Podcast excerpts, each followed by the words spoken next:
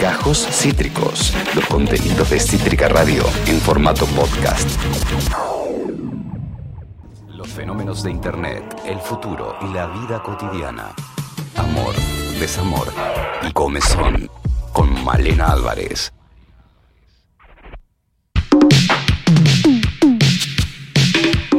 Es comunicadora, es modelo, es locutora, es amiga de la casa. Qué tantas cosas, qué tantas vidas tiene.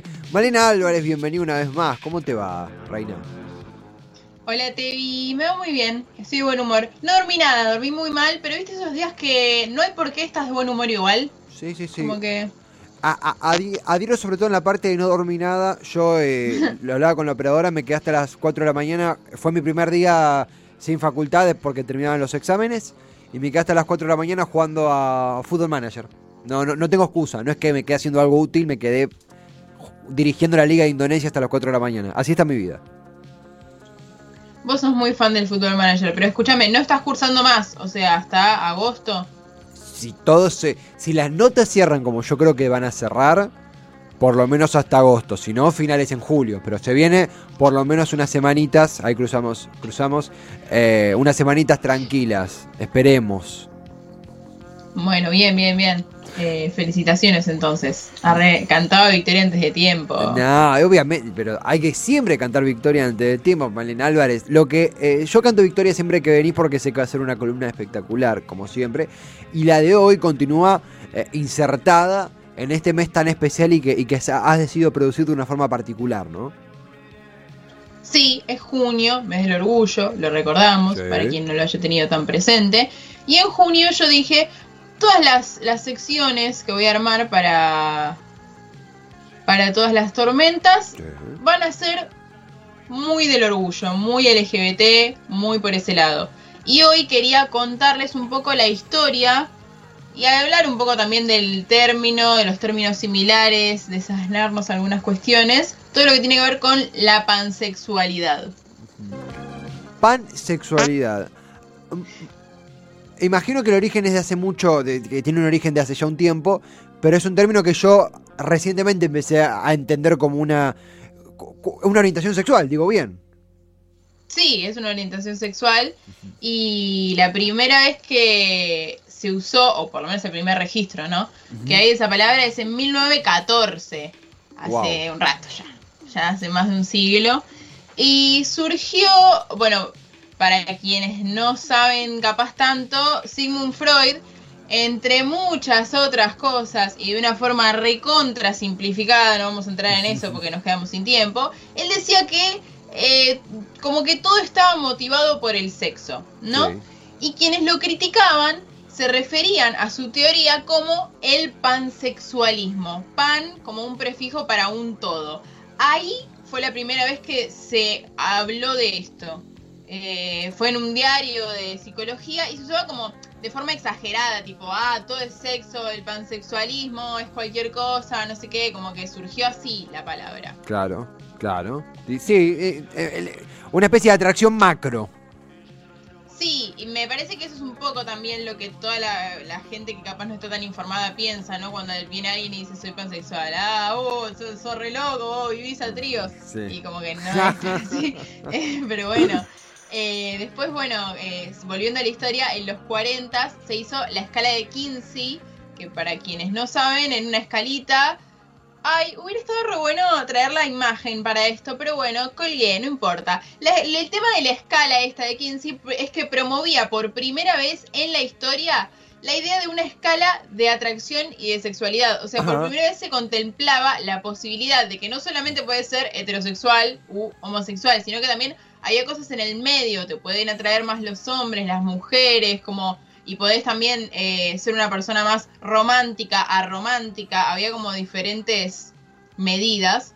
Claro. Y nada, es algo que hoy lo sabemos, ¿no? Que la sexualidad es un, espe- un espectro, no, es, no son dos puntos separados, sino que es más complicado que eso. No, totalmente, totalmente, Male. Eh, eh, en ese sentido, ¿no? Eh, por ahí como para, para diferenciarnos en el, en el discurso preestablecido o, o o tradicional, eh, se conciben a los, a los géneros como dos. Esto obviamente está súper discutido, el género también es una, construcción, digo, estoy hablando en términos súper simplificados. Entonces uno puede decir, ah, bueno, una persona que uh, goza, se atrae, sea emocional o físicamente por ambos géneros, ambos sexos, de nuevo en términos tradicionales, ah, es una persona bisexual, pero aparece el pansexual. Digo, ¿hay alguna diferencia o es cuestión de autopercepción?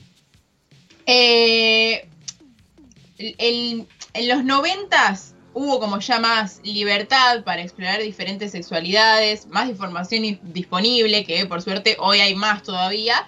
Eh, uh, pasó esto, ¿no? Que primero como que formó eh, o, o tomó conocimiento la palabra bisexualidad, que ganó mucha visibilidad, más que nada porque el tema del no binarismo era algo que en los 90 casi nadie se lo había planteado y la transexualidad en sí todavía era muy tabú. O sea, bi es dos, que te gustan los hombres y que te gustan las mujeres, listo, la cosa sana. Hoy entendemos la bisexualidad de una forma diferente. O sea, te voy a decir como por definición de eh, diccionario, entre Sí. comillas, la definición de bisexual y la definición de pansexual. La definición de bisexual es eh, que te gusta eh, personas de diferentes géneros. Esa es la bisexualidad. Personas de diferentes géneros, vos sentís atracción por esas personas. Y la pansexualidad es que podés sentir atracción de una persona independientemente de su género. O sea, es medio lo mismo. Se, se- a- desde, desde un lado de la comunidad están como no, porque la pansexualidad no existe, lo importante es la bisexualidad, porque si vos decís que sos pansexual, estás diciendo que en la bisexualidad no entran las mujeres trans o los hombres trans, pero las mujeres trans son mujeres y los hombres trans son hombres. Yo creo que hoy en día el nombre es medio lo de menos, digamos. Claro. Esa es la escala de Kinsey, bueno, ahí la veíamos. Ahí la operadora la, la- la ha encontrado. Sí, es, es, es algo, qué sé yo, viste, bisexual o pansexual. ¿Qué? Es eh, cómo denominarse también, ¿no? Ah, Eh, ah. pero bueno, sí, en un, en un primer momento, cuando había mucha más transfobia que hoy, significaban es algo distinto. Hoy en día no, la verdad que no. Claro, ah, y vos sabés que ahí vos nombraste la escala de 15, ahí la, la, la operadora acá Lucía la había, lo había encontrado, que básicamente hacía como esa escala en cuanto a orientaciones sexual, desde estrictamente, suena- ahí, la- ahí la tenemos, exclusiva, de, de 0 a 6, ¿no? Exclusivamente heterosexual, eh, creo que dice incidencialmente heterosexual, bisexual, eh, no, no, no, no, no llego a leer la palabra que dice, pero supongo que será eh, medianamente heterosexual, exclusivamente homosexual. Eh, Ahora, dentro de la de la de, de- de- de la- de las charlas, los intercambios que, vos tenés al respecto de esto y lo que pudiste ver, Male, eh, eh, el nombre, las categorías, ¿son algo que vos decís, no, mira, importa definir la orientación sexual de uno? ¿O es más como una, bueno, una categoría para debatir, pero, pero no una especie de ancla para, para entenderse uno mismo? ¿Cómo se lleva esa, esa, esto como categoría? Eh, yo creo que están buenas las palabras para visibilizar algo que hoy en día en nuestra sociedad no está tan visibilizado. Cada vez va ganando más, pero bueno, todavía está muy marginalizado. Entonces yo me pongo nombre y digo, yo soy, no sé, digo, cito un ejemplo, ¿no? Yo soy lesbiana para que la gente sepa lo que es una lesbiana y ser lesbiana significa esto y somos un montón y, no era tan raro al final ser lesbiana y se visibiliza al ponerle un nombre. Lo que no se nombra, mm, no se ve. Pero muchas veces es en serio esto, ¿eh? O sea, se me acerca mucho, eh, sobre todo conocides, amigues, diciendo, ay, no sé qué hacer porque no sé si soy bisexual o soy hetero o asexual porque últimamente hace mucho que no me gusta nadie y no sé qué hacer, si, si decir que soy asexual, pero en realidad me gusta una chica, pero me gusta una sola chica, no todas las chicas. Entonces, bueno, o sea, no, no se preocupen, qué sé yo, no traten de como encasillarse. Fíjense, vean qué sienten, qué les pasa, experimenten si quieren, si no quieren, no. Eh, la única persona que puede definir su sexualidad y su identidad de género, ¿no? Vale lo mismo, son ustedes. O sea, no, no traten de, de encasillarse justamente en todo esto. Y también, eh, bueno, se veía la escala de Kinsey y en esa escala, que bueno, fue hecha en el 1940, ¿no? Recordemos, Claro. eh, había seis valores. Y para mí la verdad es que los seis valores se quedan cortos, porque en realidad hay un lugar del espectro para cada persona, casi, podría decirse. Eh, es, eso, o sea, si bien están buenas las etiquetas, entre comillas, y los nombres para visibilizarnos y que nos conozca el mundo y sepa quiénes somos, eh, tratemos de no encerrarnos en eso. ¿no? Totalmente, totalmente, mal. Estamos en, conversación con Malena Álvarez, eh, es locutora, es comunicadora, es modelo, es amiga de la casa, encabeza Amor, Desamor y Comezón, en este caso una columna enmarcada en el desarrollo del mes del orgullo. Eh, eh, a, veces yo tiendo a pensar como, bueno, esta es una etapa en donde cualquier persona que tiene ganas de, explorar, dice, no sé, yo no, no me defino, no sé si, si me defino pansexual. Por ende, en todo su derecho puede decir, bueno, me gustaría experimentar en ese caso con eh, eh, personas independientemente de su género. Y yo pensaba como, bueno, esta es una época que a que hay un montón de cuentas pendientes y un montón de dinosaurios dando vuelta, es una época por ahí más potable para ciertos procesos, pero también digo, no, antes sucedía, pero se ocultaba, se tapaba, se hostigaba, se minimizaba. Eh, o, en, el, mejor de los casos no se comprendía por los prejuicios de la época. Ahora, preguntándote a vos, ¿es una época, no sé si el término es mejor para experimentar, pongámosle ese para hablar un poquito, un poquito ahí directo al botín, o eh, es una época que aún tiene sus propios complejos y es un, aún nos queda años luz de poder solventar este tema? Eh, ya hemos hablado, ¿no? De personas LGBT de la historia. Sí, por supuesto. Personajes, políticos, conocidos o no tanto, eh, que se han ocultado, pero desde que la humanidad es humanidad, por motivos obvios, no siempre ha sido así. Hay ciertas comunidades, bueno, hemos hablado del líder de eh, una comunidad de Oceanía que se usaba mucho, eh, el travestismo y los líderes más poderosos y más grandes eran los travestis en, esas comunidades, como que tiene que ver, ¿no? Con un montón de cosas. Después, bueno, la Iglesia Católica vino, hizo de las suyas y nos cagó a todos. Pero bueno, eh, por eso la sociedad occidental hace un rato ya largo que viene siendo muy heavy para todos estos temas. Pero sí, por lo menos desde que en estos últimos 300 años diría que el mejor momento y el mejor lugar para todo esto es acá y es ahora. Que de hecho también, ¿no? Hay que decirlo, acá en Argentina es uno de los lugares que más aceptan en todo este tema, ¿no? Porque hay, hay muchos países mucho peores que acá. Sí, total, totalmente, totalmente. Eh, bueno, en Chile recién ahora eh, después de haber perdido la, elección convencional, Piñera dijo, bueno, debatamos el matrimonio entre personas del mismo sexo, algo que acá ya hace más de una década que está establecido. Llegaron un poquito tarde, pero bueno, ni hablar en Brasil con, con el fascista que tienen a cargo. Eh, Male, eh, en este aspecto, en mes del orgullo, es un mes también donde un montón de, de, invisibilizaciones que hace el propio sistema, las instituciones, el Estado, son reivindicadas. Eh, a la hora de conectar con otras generaciones, no sé si, como vos quieras, si es título personal o lo que hayas escuchado, leído experiencias de otra gente, eso indiferente y lo que vos más, más, más veas adecuado, de conectar con la otra generación. Porque digo, nosotros quizá, hasta el término, incluso cuando mencionaste el caso de la gente que cree que es asexual, creo que o, a todos nos pasó, tenemos una amiga, amigo, amiga que le, atravesó esa etapa. Creo que es algo parte de, algo que se incorpore y que nos permite analizar y que hay que entender lo que decías, que las categorías no son un ancla, sino que son una forma de entenderse.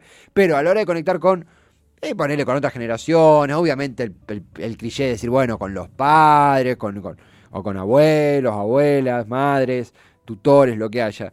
Em, eh, eh, ¿Tenés algún, algún dato, alguna experiencia, alguna escuchada de que es complicado? Son más abiertos de lo que creemos, depende obviamente de cada caso. ¿Cómo ves esa conexión con otras generaciones?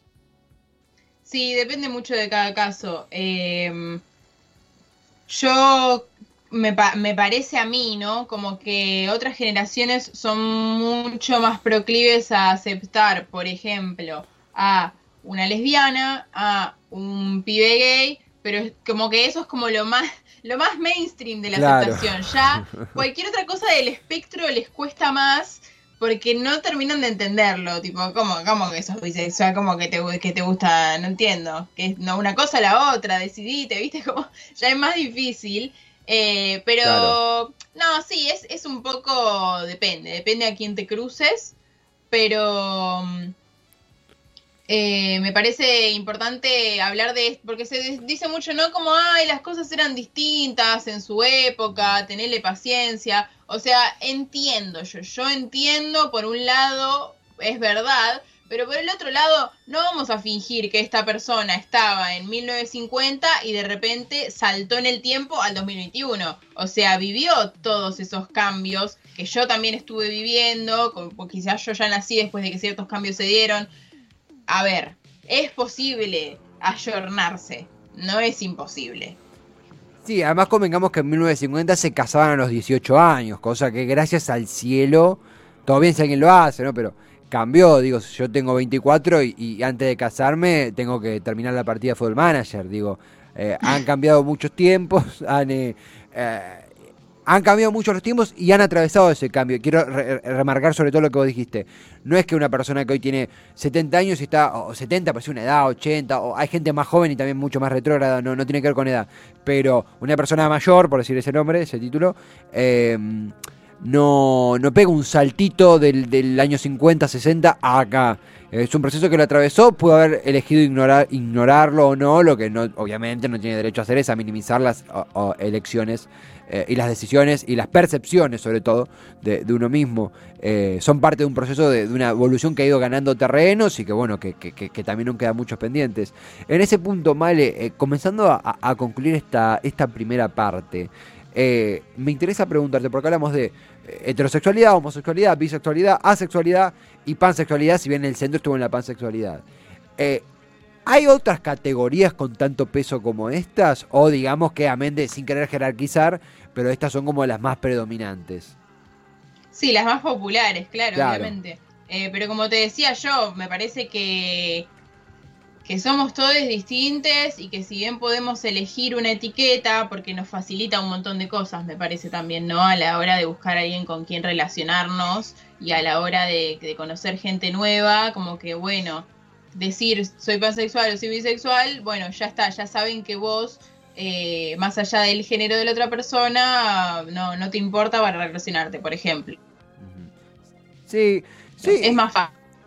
No, total, total. No, hay un montón, hay un montón de, de etiquetas diferentes y de hecho, eh, hace poco hice un reel en Instagram sobre el origen de la palabra lesbiana. Sí. Y bueno, y en la descripción yo puse etiqueta a tu lesbiana favorite. ¿Por qué?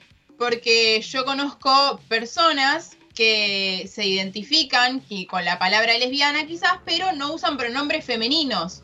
Entonces, bueno, son lesbianes o lesbianos, lo que sea, no lesbianas. Y a raíz de eso, no sabes cómo se picó en los comentarios del reel, que no puede ser porque las lesbianas son mujeres que les gustan otras mujeres, y la verdad es que ya todo eso está en cuestionamiento, o sea, como que nada era lo que creíamos que era. Y está bueno, o sea, es esto que yo digo, ¿no? De no casarnos con las etiquetas. ¿Puedo agregar una última cosa antes de que cerremos con todo esto? Por favor, Mario. ¿Te acordás vos que la semana pasada hablamos de por qué eh, la resulta que la película Matrix es una alegoría a la experiencia transexual? Total. ¿No es cierto? Total. Bueno, eh, yo, nada, me gustó esta, todo esto de sacarle un poquito a los varones cis heterosexuales Matrix. Yo sé que gusta mucho Matrix. Y sacarles cosas a los varones heterosexuales se ha vuelto un poco adicción. Así que ya que estamos hablando de pansexualidad, quiero contarles que Deadpool es pansexual. No. Se ve mucho en los cómics. Eh, se deja entrever un poquititito en la película, las películas pero muy por ahí por arriba. Y lo que no me gustó es que cuando lo entrevistan a Ryan Reynolds, el protagonista de las últimas dos pelis de Deadpool, y le, preguntan por sobre esto, ¿no? Que Deadpool es pansexual, ¿no? Él dice, sí, Deadpool es un tipo muy ecléctico, es único, bla, como que no lo termina diciendo, medio tibio ahí Ryan Reynolds, pero está bien. Es pansexual Deadpool, ¿eh? sépanlo. Deadpool es, pansexual, seguís... Eh, eh bajando cuadros de la, de la, parafernalia de los eh, sí de los red pill los llamamos los, conspiranoicos de derecha los alt-right eh, acá la verdad que acá hay una pregunta de eh, Nicolás 15 creo que ¿qué creen sobre lo que dice la ciencia acerca de los cromosomas XX e XY debo decir que estoy completamente. Lo, puedo averiguar. Yo estoy completamente en, en, bolas con el tema, no, yo soy muy sincero. Eh, eh, yo puedo decir algo, estuve ahí chusmeando porque me interesó mucho esto. Em, mismo, ¿no? En, en, hace poco vi un TikTok que me, que me dejó como que era una mujer trans que era bióloga. O sea, como que tenía mucho de ambos lados la, esa señora. Y ella explicaba que, obviamente, hoy sabemos que el género es una construcción social, pero se habla mucho de, ah, no, sí, el género es una construcción social, pero ¿cuál es tu sexo? Ella decía, el sexo en realidad también es una construcción social porque el sexo te lo asignan los médicos que te ven nacer cuando naces. Digamos, o bueno, quizás eh, antes de nacer, si en alguna ecografía se ven muy visiblemente los genitales del, la feto, lo que sea, ¿no? Depende. Em, pero el, el sexo biológico en realidad se tiene que definir por la combinación cromosómica.